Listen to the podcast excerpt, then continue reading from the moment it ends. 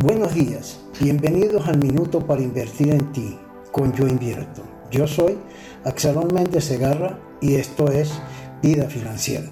El COVID-19 encontró a una población desprevenida. Ni siquiera los más completos y avanzados sistemas de salud han podido dar respuesta satisfactoria a la pandemia. El temor ante el virus ha dado lugar al temor por no tener las condiciones sanitarias necesarias a la pandemia. La preocupación ha girado 180 grados.